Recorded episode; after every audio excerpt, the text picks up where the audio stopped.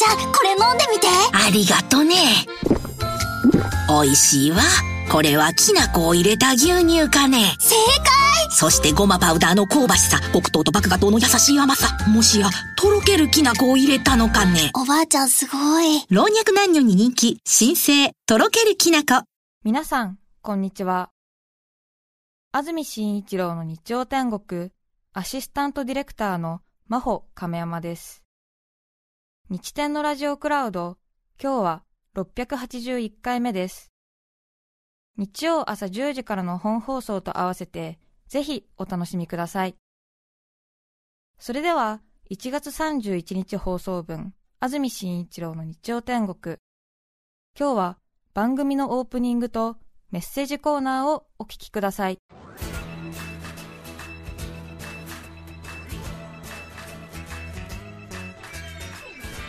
安住紳一郎の日曜天国。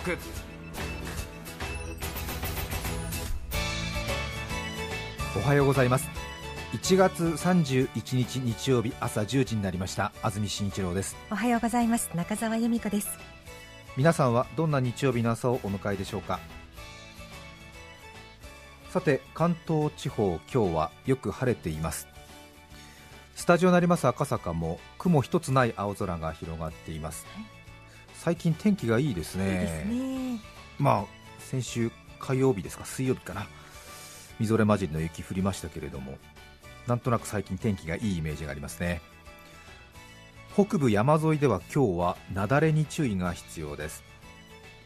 今朝は冷え込みました。東京では0度。さいたま市では氷点下3.4度まで下がりました。日中は昨日より3度ほど上がる見込みです最高気温東京横浜で12度千葉熊谷で11度水戸宇都宮前橋で10度の予想です。確かに今日は寒い。うんそんな感じしました。明日の天気ですけれども月曜日関東地方は曇り時々晴れ夜は南風が強まるので注意してください。気温は上がり最高気温は南部で14度北部で10度前後の予想です。さて1月も今日で最後ということになりますね。あっという間ですね本当にね。本当にそうですうねん。特にステイホームが始まりましてから、ええ。もう1年ぐらいになるんでしょうか。なんとなく時計が止まったような感じになっている人もいると思うんですけども、なんとなく本来進めるべきことがということもある一方でまた家の中の時間が増えて新しいことに取り組んでいるという方も多いかもしれませんけれど私も少し仕事を外でするというよりも家の中でしなさいというような状況になってましてまたここ2週間ほど家での時間が増えまして家の中、一人暮らしなんですけれども荷物が多めになってますんで少し整理というかいらないものは捨ててみたいな作業を繰り返し繰り返しやってるんですけれどええ。社会人になって25年経ってあんまりこういう時間もなかったので25年分の荷物が出てきたりするんですよね。なかなかそういう過去の自分との対話っていうものも面白かったりですね。私は先週学生時代に取っていたノートが少しやっぱりあったんですよね。はあ。皆さんもうそんなものはもうないですか？私はないんですね。そうですよね。ね。それをねちょっと整理し直してみたんですよ、はい。科目ごとにこう並べ替えたりとかして、うんうん。そしたらですね、ものすごく乗ってきちゃってはい。丸4日ぐらいかかったんですよね。はい。でノートを整理し終わった瞬間に一つ学校を卒業したような気持ちになったんですよ。すっごく。そうたくさん残ってたし目を通したから、でいらないものはもういらないなみたいな感じでやってたんですようね、んなんとなくねすごく充実した感じがありました。意外に自分の過去に対して少しやっぱり思い出を修正しているみたいなところがあって 私学生の時にねあのちょっとサボりがちで授業を受けてた自分っていうものに対して負い目があったんでその自分を繰り返し繰り返し再生してたんですよ。へところがね授業によってはねすごくやってる。びっくりした。こんな真面目な自分もいたんだと思って ちょっと涙が出る瞬間もあった。そうですね。慌てて BGM かけたよね、うん。えどっち？だ出す方出す止める方？ああ出す方。出す方のね。思いっきりデトックスを持って。いいといや。このこれを見逃す。そう、うん、これはね自分に酔うべきだと思ってね。なかなか良かった。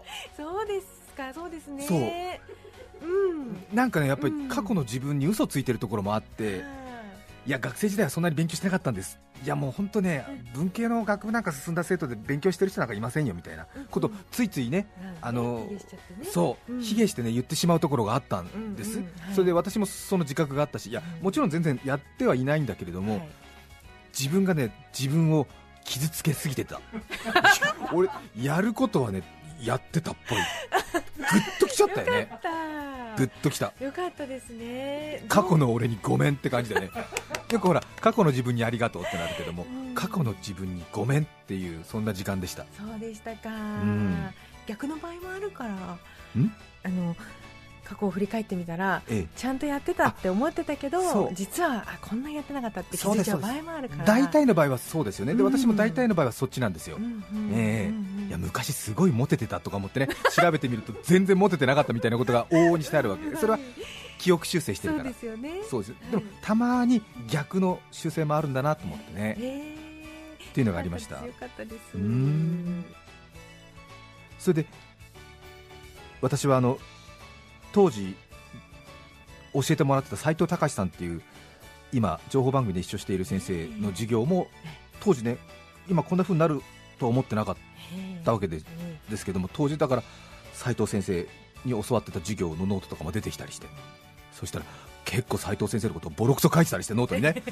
えー話が長いなんて書いてあったりとかして失礼だなと思ってだからそういうそういう修正できてない自分もいるわけじゃない。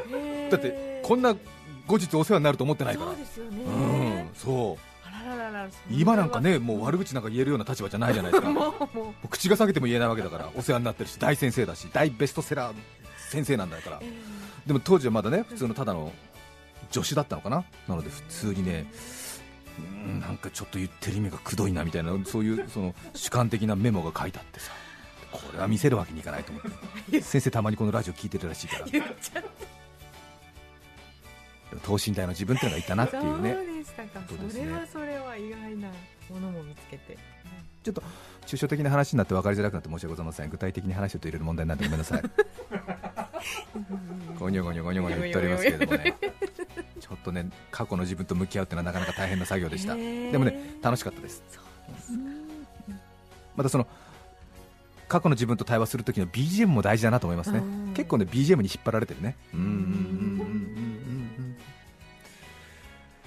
皆さんも少し家の片付けとかはかどったのではないでしょうか。さて今日のメッセージテーマこちらです。最近気づいたこと。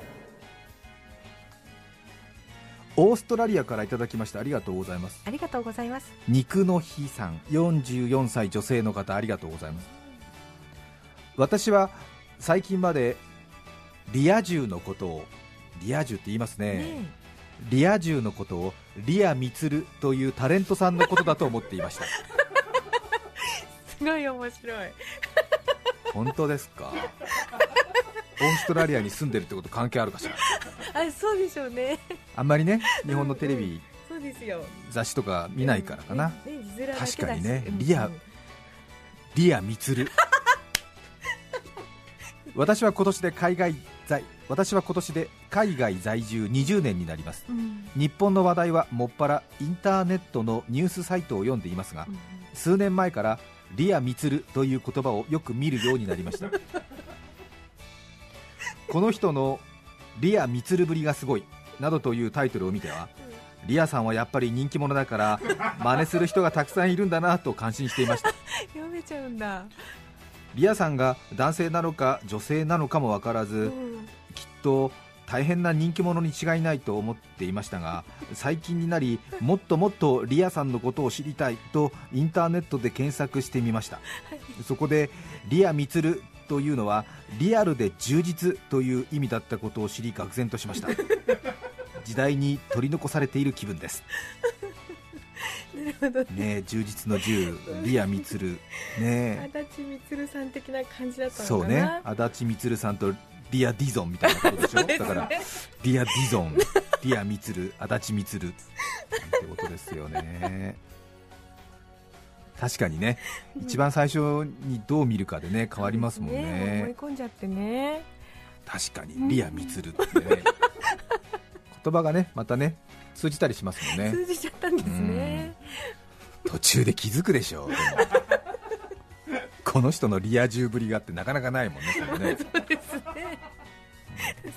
リア充だな長野県松本市のアミーゴは角度が大事。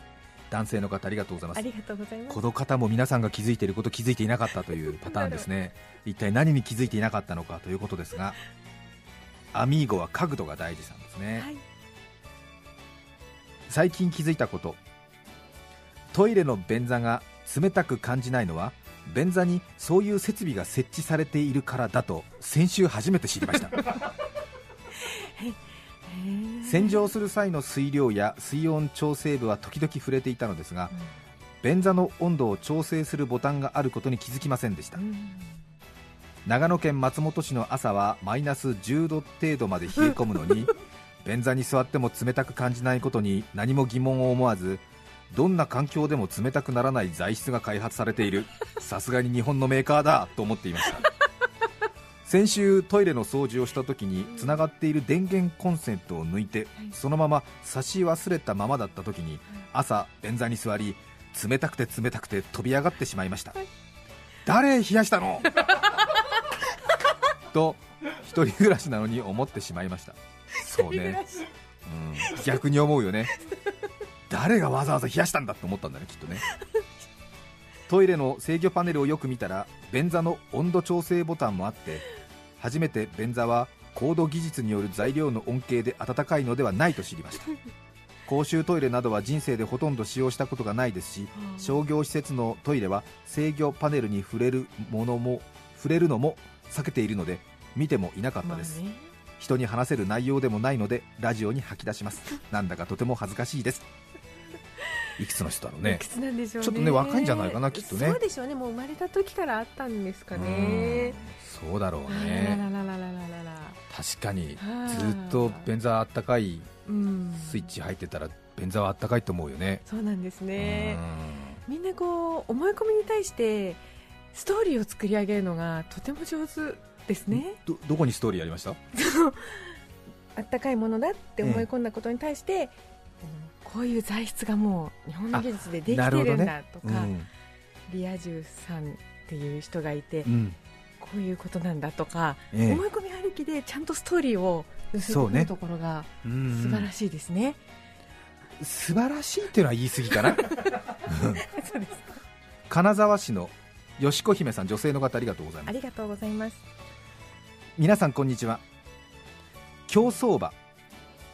何これ。競走馬。すももももももももをご存知でしょうか。なかなか言えません。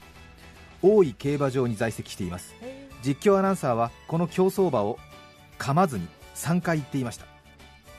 ただこれをすももももももももすもも一番最初がすももで真ん中にももそして最後に桃の固有名詞3つ入れると簡単に言えるようになります。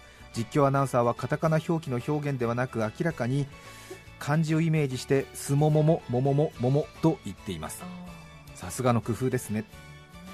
そして気づいたことは高校時代の世界史カタカナ羅列の固有名詞。これも漢字を入れ込んで覚えれば簡単に暗記ができたのではということです。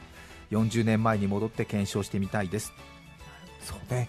カタカナでね1234567そう。カタカナの「も」を7つやつ並べられるとねはい。何個読んでるか分かんなくなりますけれども、ね。ちゃんと桃とすもももね少し離してスペースつけると読みやすくなりますよね。競走馬。すもももももももも。うん。そうね。確かに。すももももももももっていうと、うん。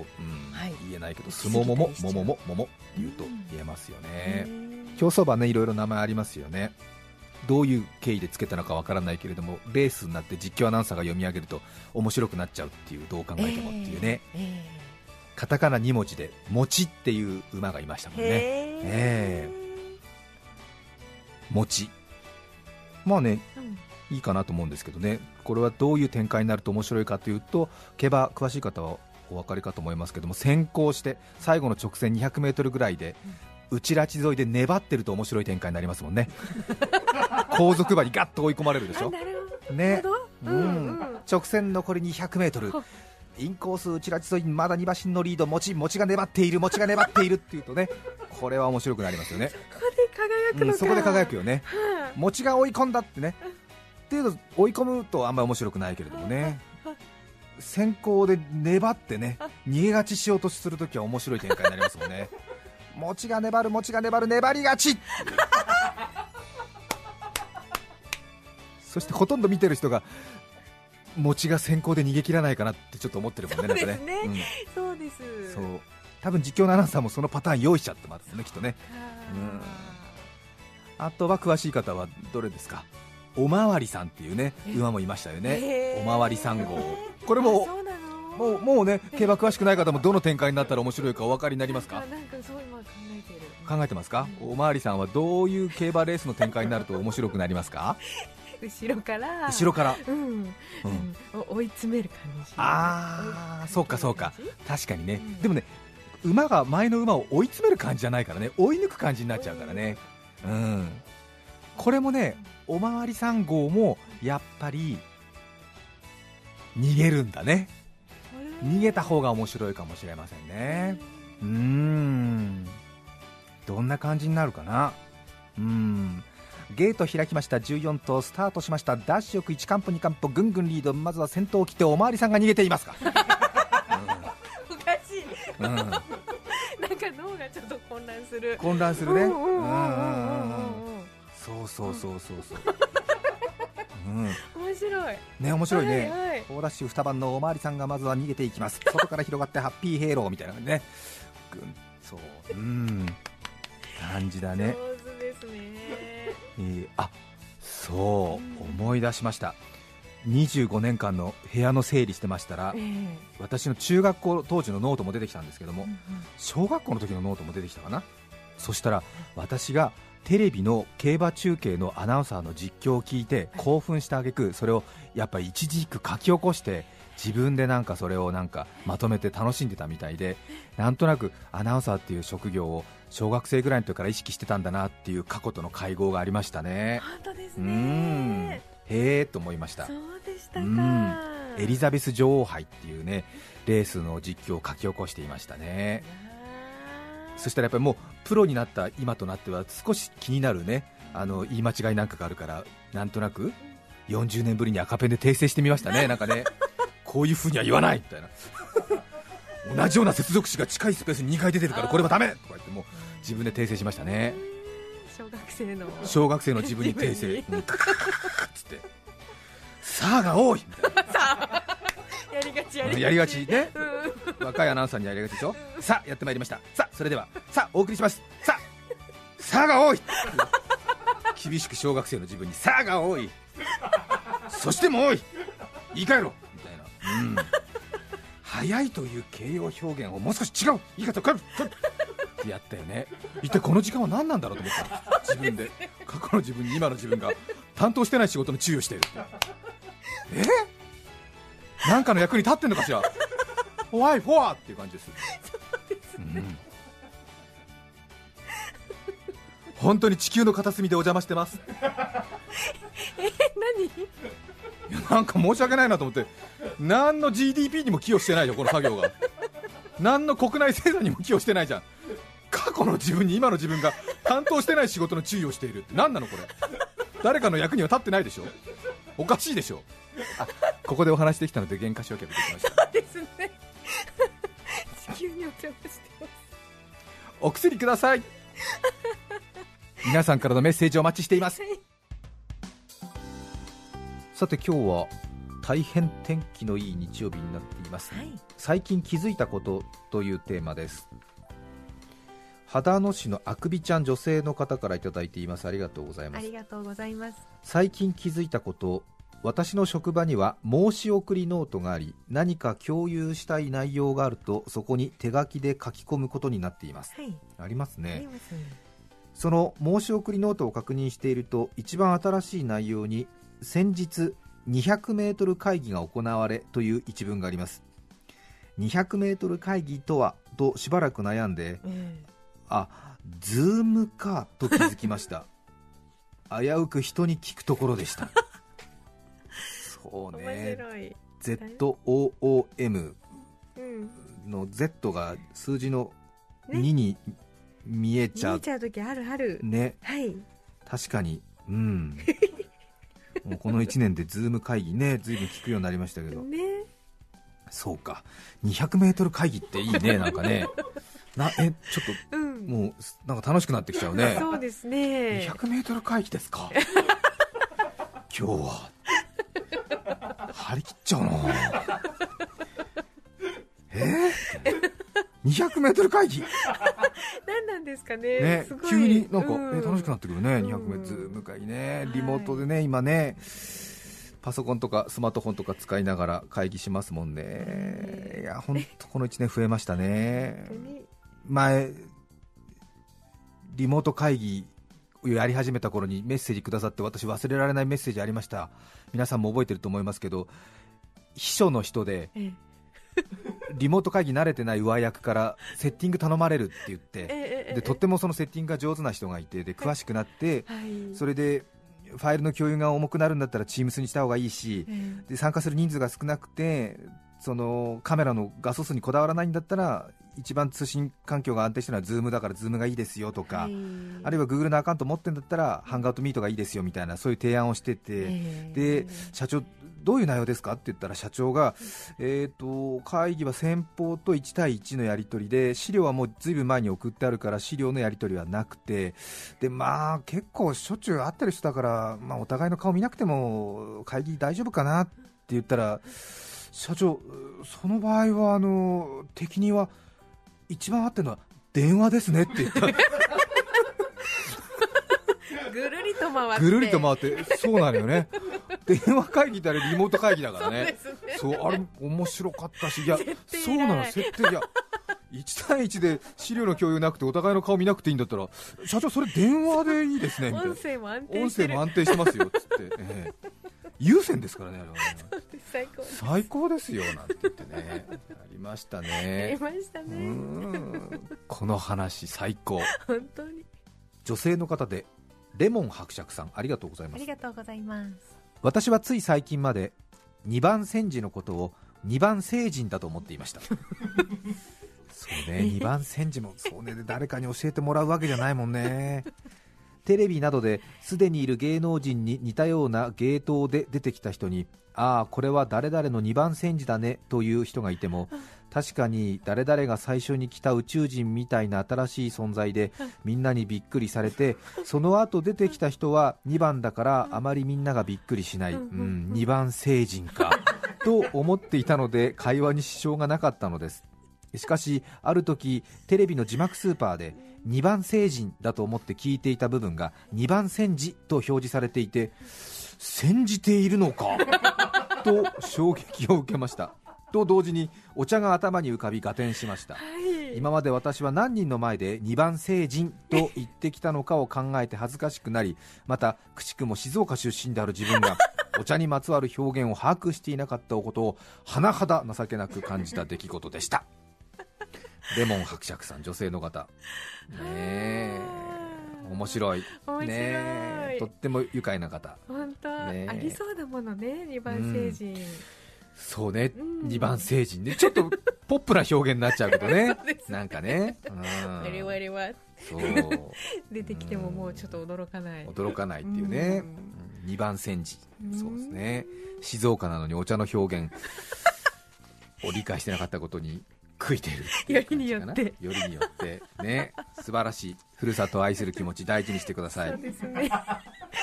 そうですね。青森県弘前市グリーンメンミさん28歳女性の方ありがとうございます。ありがとうございます。弘前からありがとうございます。あ嬉しい。最近気づいたこと私が小学校低学年2000年頃の話です。